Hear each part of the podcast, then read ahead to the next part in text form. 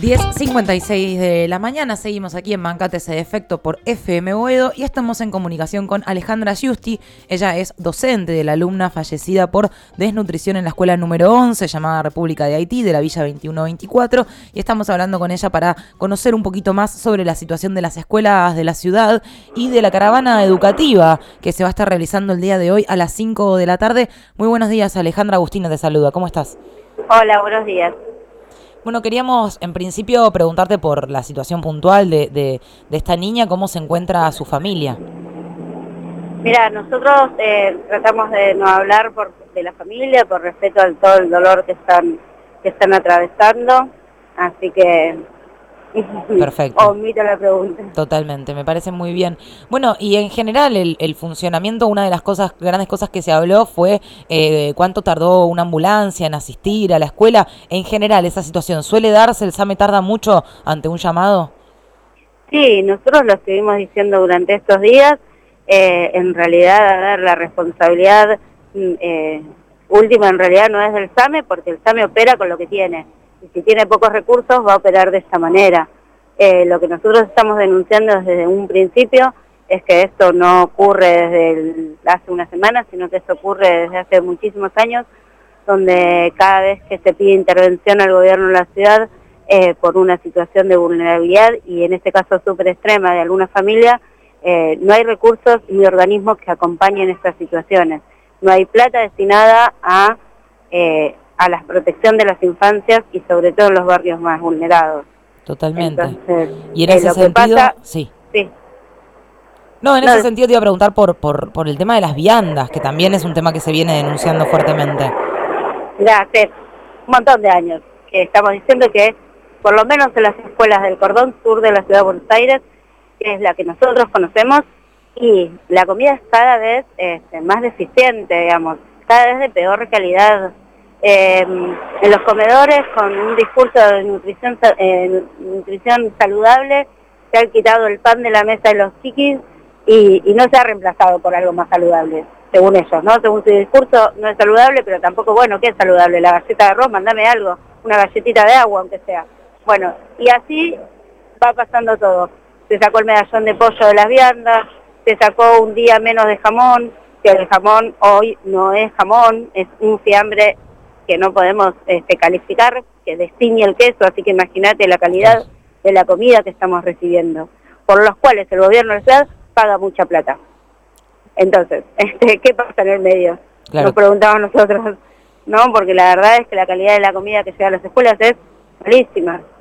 ¿Y te parece que entonces debería haber eh, un mayor control sobre esas viandas? Porque evidentemente, tal cual vos decís, se paga muchísima plata, se paga un canon muy alto por tener esa concesión, sin embargo la calidad alimenticia es pésima. Sí, nosotros no podemos, o sea, somos docentes, tenemos varios límites entre lo que podemos hacer, pero sí lo que, o sea, el gobierno tiene que garantizar, lo que pedimos es que garanticen una comida de calidad y con alto nivel nutricional que es lo que necesitan nuestros pibis. Exactamente.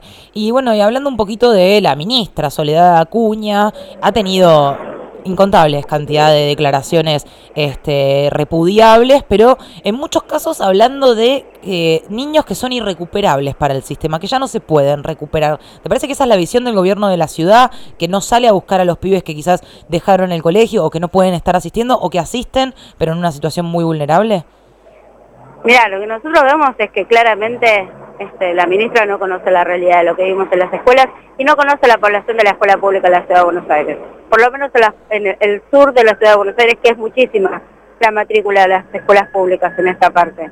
Entonces, eh, no, hay una, no hay una intencionalidad política de que ese niño o esa niña vuelva a la escuela, porque hoy en día lo que se está haciendo en vez de pensar en mecanismos para que las familias puedan traer a sus hijos a la escuela, se los está pensando en castigarlos.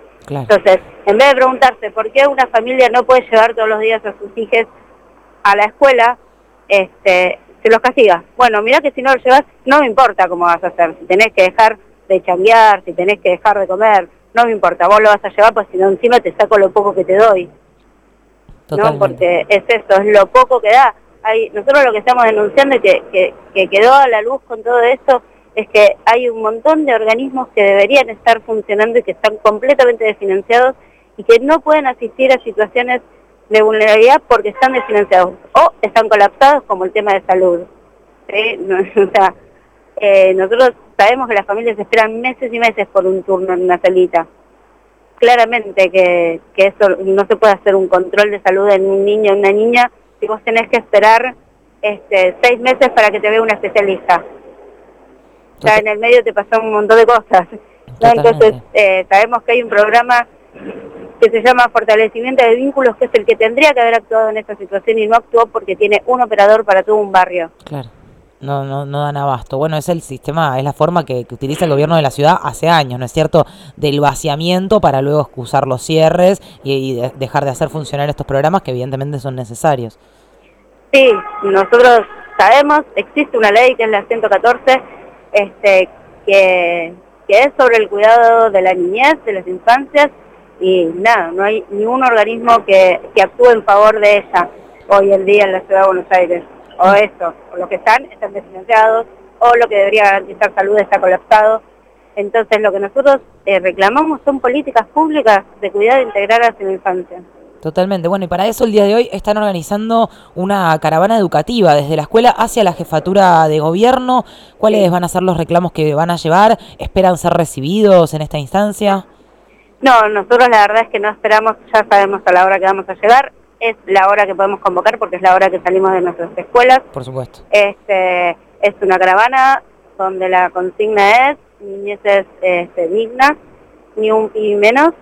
Eh, reclamando esto, políticas de cuidado integral hacia la infancia, que no queremos más bancos hacia en nuestra aula, perdón, eh, nos van a estar acompañando, esto es el nombre de toda la comunidad educativa de la Villa 2124 y nos van a estar acompañando, bueno, los sindicatos, las organizaciones políticas del barrio y sociales, y invitamos a, todos y a todas que quieran venir con, con un cartel, con la consigna que, o las demandas de las escuelas, sin por favor nombrar a la niña y sin nombrar eh, nada la causa de por qué todo esto, o sea, no, no queremos que, que sea una cárcel, o sea, la causa de muerte de esta pequeña.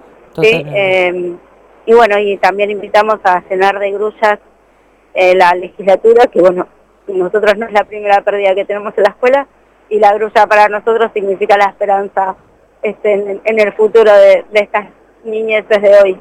Totalmente. Bueno, invitamos a todo el mundo a poder acercarse allí a la jefatura de gobierno, a llevar su reclamo, a llevar su grulla y acompañar a toda la, eh, eh, a toda la, la, la gente que, que, asiste a la escuela y que es del barrio, que evidentemente están necesitando mucha fuerza, como, como en todas las escuelas, y que esto deje de suceder y que el gobierno de la ciudad escuche de una vez por todas. Te mando un abrazo muy grande y mucha fuerza para ustedes. Bueno, muchas gracias. Hasta luego.